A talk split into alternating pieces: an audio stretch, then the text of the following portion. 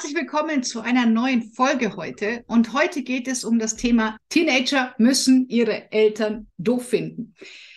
Ja, warum ist das so? Wenn die Kinder erwachsen werden, dann ähm, fangen sie an, sich von den Eltern abzunabeln. Und das ist ein ganz, ganz wichtiger Prozess. Denn wenn Kinder sind am Anfang sehr auf die Eltern geprägt, sie heben die Eltern auf einen hohen Sockel.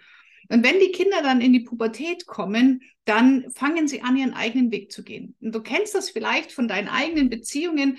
Ähm, solange man sich liebt, solange alles in Ordnung ist, solange trennst du dich nicht. Ja, und dann kommen die ersten Risse, dann stellt man die ersten äh, Dinge in Frage und irgendwann merkst du, okay, die Beziehung passt nicht mehr, ich trenne mich. Und genau diesen Prozess müssen Kinder durchmachen, um sich vom Elternhaus lösen zu können. Kinder, die die Eltern nie doof finden, die total angepasst sind, die nie rebellieren, die nie ihren eigenen Weg gehen, denen nichts peinlich ist, ähm, über die würde ich mir wesentlich mehr Sorgen machen als diejenigen, die die Eltern eine Zeit lang wirklich doof finden.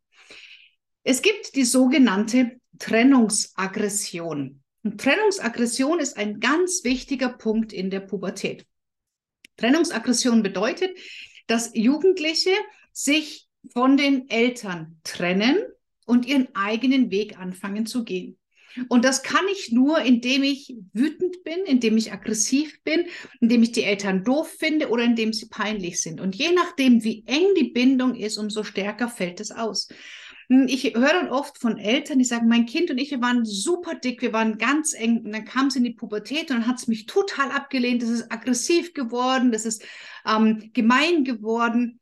Und ja, das gehört dazu. Diese sogenannte Trennungsaggression bedeutet, ähm, dass ich dass Jugendlichen Emotionen entwickeln, die sie trennen lassen. Schau mal, wir haben verschiedenste Emotionen und die meisten Emotionen haben als Funktion die Bindung. Ja, die sind sogenannte bindende Emotionen, also Freude und Liebe, also Freude ähm, sowieso. Liebe ist eine bindende Emotion. Wenn ich mich schuldig fühle, ist eine Emotion, die mich in Gruppen nicht ähm, so verhalten lässt, dass ich ausgeschlossen werde. Scham ist eine Emotion, die mich in Gruppen so verhalten lässt, dass ich nicht ausgeschlossen werde. Trauer zeigt mir an, dass ich eine Bindung verloren habe und, und, und. Also wir haben ganz viele Emotionen, die uns zusammenhalten. Wut, Aggression sind die einzigsten Emotionen, die uns ähm, trennen lassen, die eine trennende Emotion sind. Also ähm, wenn ich zum Beispiel eine Liebesbeziehung, die geht auseinander, gibt es zwei Möglichkeiten. Ich kann traurig sein, dann bin ich noch in der Bindung, oder ich bin wütend, dann bin ich in der Trennung. Und es gibt ja diese Phasen der Trennung, wo eben auch erst die ähm, Trauer kommt, fünf Phasen der, der, der Trennung und dann kommt erst die Trauer und dann kommt die Wut. Und das ist auch normal, weil Wut ist eine trennende Emotion. Und Wut und Aggression sind die einzigsten, die uns trennen lassen. Und deswegen sind Kinder ähm, oft in den Entwicklungsphasen, also in der ähm, Wackelzahnpubertät, so Grundschulalter, so Einschulungsalter rum und dann später am Anfang der Pubertät, sind die oft aggressiv. Und das ist, wie gesagt, diese Trennungsaggression, die das Band zu den Eltern durchschneiden lässt. Weil nur wenn ich mich von den Eltern abwende, kann ich mein eigenes Leben leben, ohne dem hinterher zu trauern. Ja, weil Trauer, da bin ich ja noch behaftet, da bin ich verbunden. Und viele Eltern oder viele Erwachsene sind bis heute noch mit den Eltern verbunden, obwohl sie es eigentlich gar nicht wollen. Also in dem Moment, wo ich sage, ich mache das ganz anders wie meine Eltern, bin ich noch mit einer Leine mit meinen Eltern verbunden, weil ich bin nicht frei, sondern ich bin im Kopf noch mit meinen Eltern verbunden, auch wenn ich genau das Gegenteil machen will. Genauso, wenn ich sage, ich will es genauso machen wie meine Eltern. Auch dann bin ich nicht frei. Auch dann bin ich noch verbunden. Und erst wenn ich sage, meine Eltern haben es so gemacht, ich mache es so, manches habe ich übernommen, dann der Rest kommt von mir, dann bin ich wirklich frei und kann da auch anfangen, mein eigenes Leben zu leben. Und genau darum soll es ja gehen. Und deswegen, wenn dein Kind ähm, dich doof findet, dann ist das wahnsinnig wichtig. Du musst dem Kind peinlich sein, du musst ihm doof sein, ähm, es muss sich von dir abwenden, es muss seinen eigenen Weg gehen wollen, um wirklich zu tun, was es tun muss, erwachsen zu werden. Die kommen dann schon wieder. Wenn du zu Hause es einigermaßen richtig gemacht hast, dann findet dein Kind dich irgendwann nicht mehr doof. Dann kommt dein Kind auch irgendwann freiwillig wieder. Und das heißt aber im Umkehrschluss natürlich nicht, dass du alles durchgehen lassen musst. Da sagst du, okay, mein Kind findet mich blöd, ähm, es muss nicht mehr mit uns essen zum Beispiel. Nein, das heißt es nicht. Ich versuche dir nur zu erklären, was in deinem Kind passiert. Meine Tochter ist 14, die eine, und ähm, ich bin ihr peinlich aber sie findet mich nicht so doof. Die war aber ganz dicke mit ihrer Schwester, ihre kleine Schwester, die, die ist jetzt zehn. Und zu der ist sie unglaublich wütend und aggressiv. Und mir tut die Kleine wirklich leid, weil die sehr, sehr darunter leidet. Aber das ist diese klassische Trennungsaggression. Die muss die Große machen, um sich eben von der Kleinen zu lösen und dann ihren eigenen Weg gehen. Die zwei werden sich schon wieder fangen, da bin ich mir sicher. Aber das ähm, sehe ich halt einfach von außen. Und deswegen ähm, möchte ich dir hier nur ein bisschen, sag ich mal, die Angst nehmen. Mein Kind findet mich blöd, es lehnt mich ab, das macht mich wütend oder traurig. Weißt du, auch für dich darf es schwierig sein. Und auch du darfst trauern. Ähm, was du nicht tun solltest, ist dein Kind zu verstoßen und auch mit, mit, mit Wut reagieren und auch trennend reagieren, ähm, weil du bleibst ja das Elternteil. Ja, für dich bleibt dein Kind immer dein Kind. Teenager brauchen die Eltern im Hintergrund genauso als sichere Bank. Aber es ist ihr Job, erstmal zu sagen, zu Hause ist alles doof und woanders ist alles besser, um sich selber finden zu können. Manche machen es weniger, manche machen es mehr.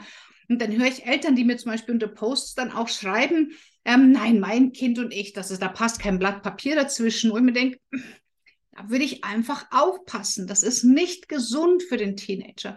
Ähm, die brauchen da ihre eigenen Erfahrungen zum einen und zum anderen ähm, erzählen Kinder Eltern nicht alles. Ja, also es ist, viele Kinder erzählen den Eltern schon eine Menge, aber es gibt immer Dinge, die wir Eltern nicht wissen. Und das ist auch gut so. Wir sind nicht die besten Freundinnen oder Freunde unserer Kinder. Dazu haben sie gleichgeschlechtliche Kumpels, sondern wir sind dazu da, den Kindern Liebe zu geben, die Kinder zu stärken, ähm, sie zu bestärken, ihnen zu zeigen, wie die Welt funktioniert.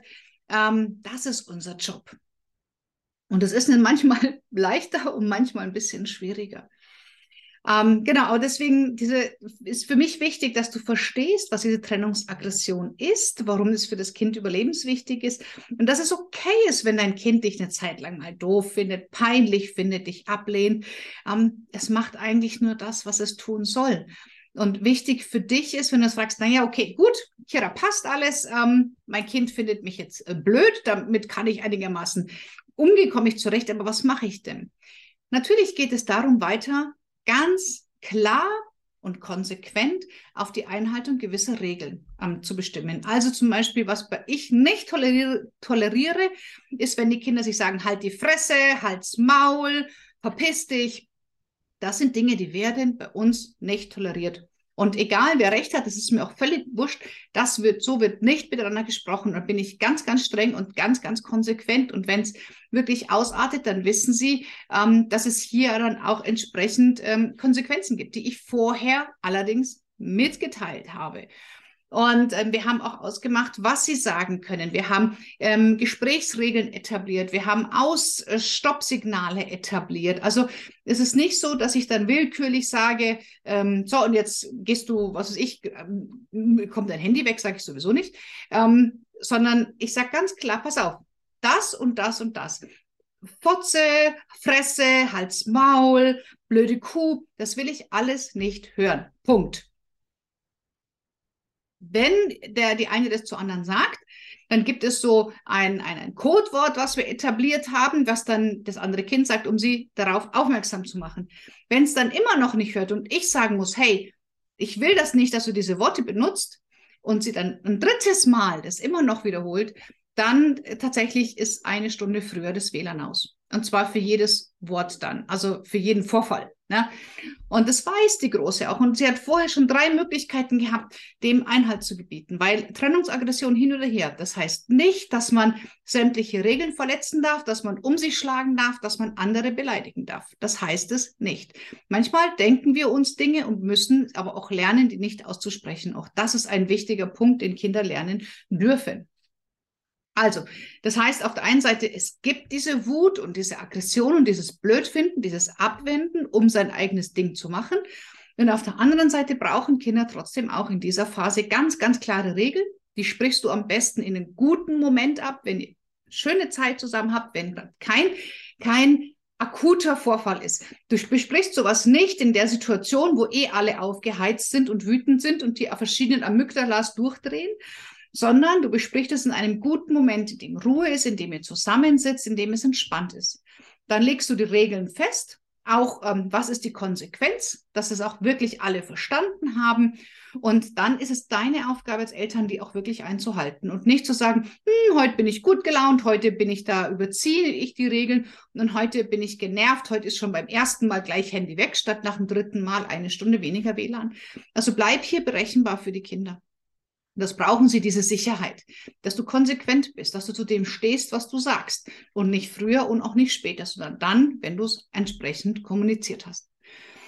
Ähm, wenn du da mehr dazu wissen möchtest, wie gehe ich mit sowas um, dann lade ich dich herzlich ein zum kostenfreien Bootcamp zum Thema Kinder-, Jugend- und Familiencoaching. Das findet jetzt vom 7. bis 9. Februar 2023 statt.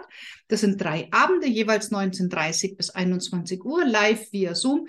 Und da besprechen wir eben genau solche Themen. Also wir besprechen Kinder- und Jugendcoaching am ersten Tag, Elterncoaching am zweiten Tag, Familiencoaching am dritten Tag.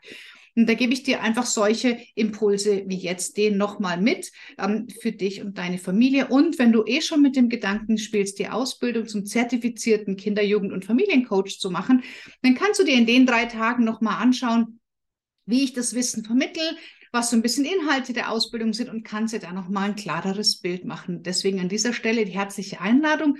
Du findest in den Show Notes den Link, bei dem du dich einfach ins Bootcamp eintragen kannst und dann äh, den Zoom-Link kurz vor Beginn zugeschickt bekommst. Wie gesagt, 7. bis 9. Februar 2023 von 19.30 bis 21 Uhr. Und du kannst sogar im Bootcamp, wenn du alle drei Tage live mit Bild dabei bist, kannst du ähm, drei Gewinne absahnen. Also wir verlosen drei Rabattgutscheine, einen über 1000 Euro, einen über 500 Euro und einen über 250 Euro ähm, Rabattgutscheine zur Ausbildung. Also das kannst du dir dann an deinen Ausbildungspreis anrechnen lassen, wenn du sie dann machst. Also auch hier kannst du sogar noch etwas gewinnen. In diesem Sinne wünsche ich dir eine tolle Zeit.